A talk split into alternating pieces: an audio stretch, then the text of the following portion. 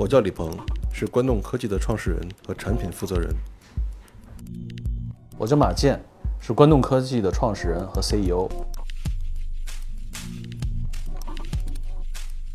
我们俩在喜欢天文之前，呃，相关的太空探索这种内容之前，我们俩就认识。我喜欢天文比较偏偏一点儿，我比较喜欢深空摄影，所以每次深空摄影我都很 James 一块儿出去。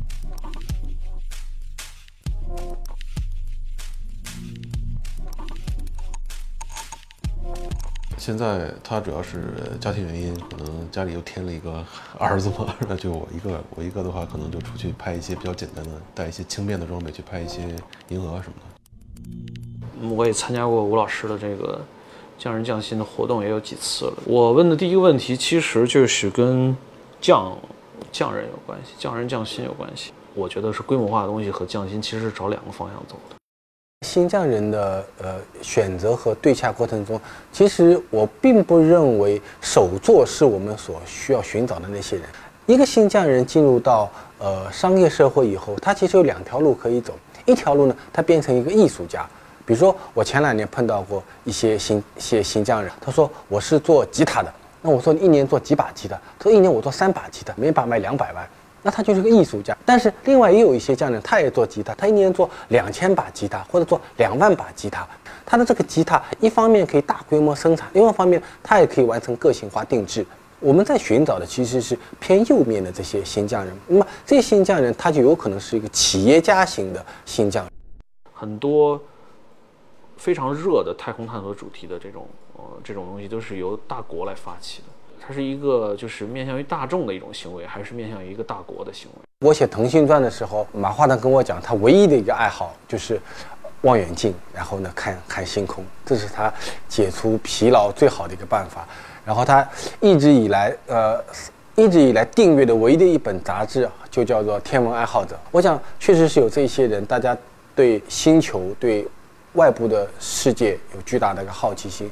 那么这两年你会发觉说，可能它变成了一个，变成了一个新的商业的可能性。因为你像马斯克提出了呃火星计划，在三百多年前，当时全世界最大的市值公司是荷兰的东印度公司，因为它是当时拥有全世界最大的一个殖民帝国和土地。前两天我有几个企业家朋友跟我说，说啊，未来五十年内。市值最高的公司哪个公司呢？那可能是呃火星知名的那家公司，那可能是马斯克那家公司。所以你看，一方面是人类对星空的一个好奇，另外一方面呢，确实发展到今天，我们发觉那些月球也好，火星也好，它它有可能在未来的几十年内变成我们生活工作的一部分，它就变得非常非常的真实。所以可能我们今天讨论星空，会在一个呃。理想爱好和真实的商业之间有这么一个非常有趣的一个摇摆。我也经常会看业界很多同行的相关于创业相关的文章，其中最最多见到的词就是创业，呃，就是创业里面有消费升级这个词，而且它似乎变成了一个热词。嗯，其实我到现在还不是很明白消费升级这个词儿它的具体指的是什么，它指的是。啊，商业模式的升级，还是产品品质的升级，还是用户体验的升级？到底什么东西才是消费升级合适的模型？这个模式的这个核心？我觉得消费升级它最最关键的事事情是消费，它具有了两种属性，一种呢是必需性，另外一方面呢，我认为是它的审美性，就是。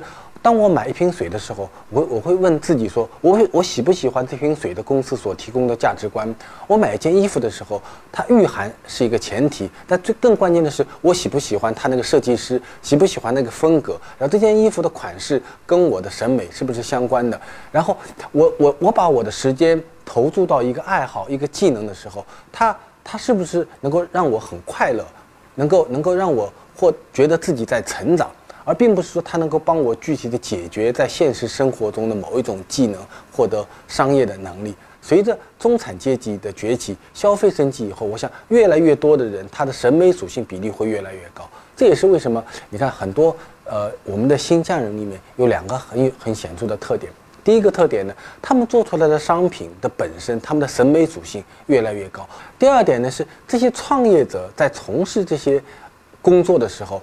这个事情本身是不是能够让他们很赚钱，能不能够进入胡润富豪榜，这件事情并不重要。重要的是这个生产本身，这个商业行为本身能够给他带来的愉悦感到底有多大？所以，从商品和人在消费升级的环境下，都发生了巨大的变化。他们的创业很有意思，就是他们。是从自己的专业和兴趣开始做这个小的一个星球。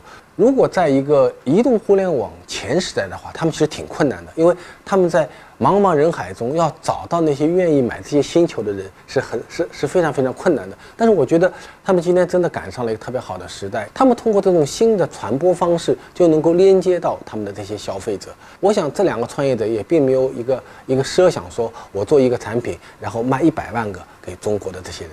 他们可能卖几万个，卖十几万个，但是他们通过这个小小的星球有可能在中国建立一个星空的爱好者。我觉得这部分社群的建立，可能能够给他们带来更大的价值和快乐。